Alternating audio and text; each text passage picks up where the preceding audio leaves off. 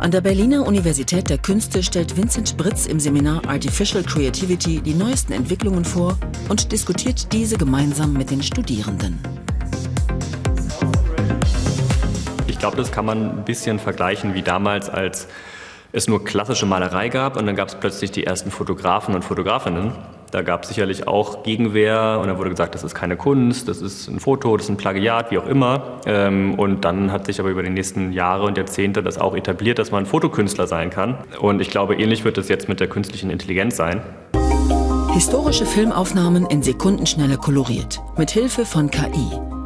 Doch die intelligenten Programme haben ihre Grenzen, wenn es um die Bearbeitung von komplexen Kunstwerken geht. Problematisch wird es, denke ich, wenn es sich um ein künstlerisches Video handelt, bei dem das Gras pink koloriert wurde, weil es eben Filmkunst ist.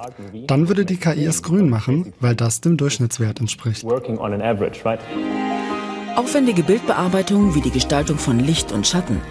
Für die neueste Generation KI-basierter Grafikprogramme kein Problem.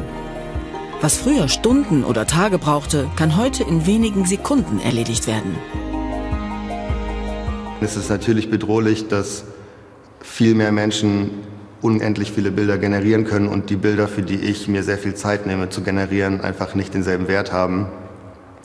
Äh, gleichzeitig sind es aber auch nur Tools, die muss man trotzdem beherrschen und sinnvoll anwenden und in größere Konzepte einbetten. Programme wie DALI oder Midjourney haben die Kreativszene auf den Kopf gestellt. Die Funktionsweise der Tools ist so einfach wie beeindruckend. Man gibt einen Text in das Programm ein und die KI spuckt den Befehl als Bild aus. Der Kreativität sind keine Grenzen gesetzt, auch wenn die künstlerische Qualität manchmal fragwürdig ist. Aus der Künstlerperspektive finde ich das eher befreiend oder befähigend ähm, und ich habe verschiedene Möglichkeiten und Werkzeuge, um neue Bildwelten oder neue Dinge zu generieren.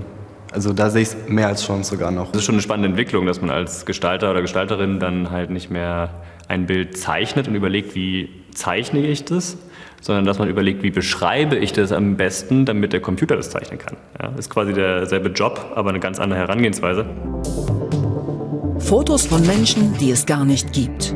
Jedes einzelne Pixel erschaffen von KI, zusammengewürfelt aus Millionen Fotos realer Menschen aus dem Netz.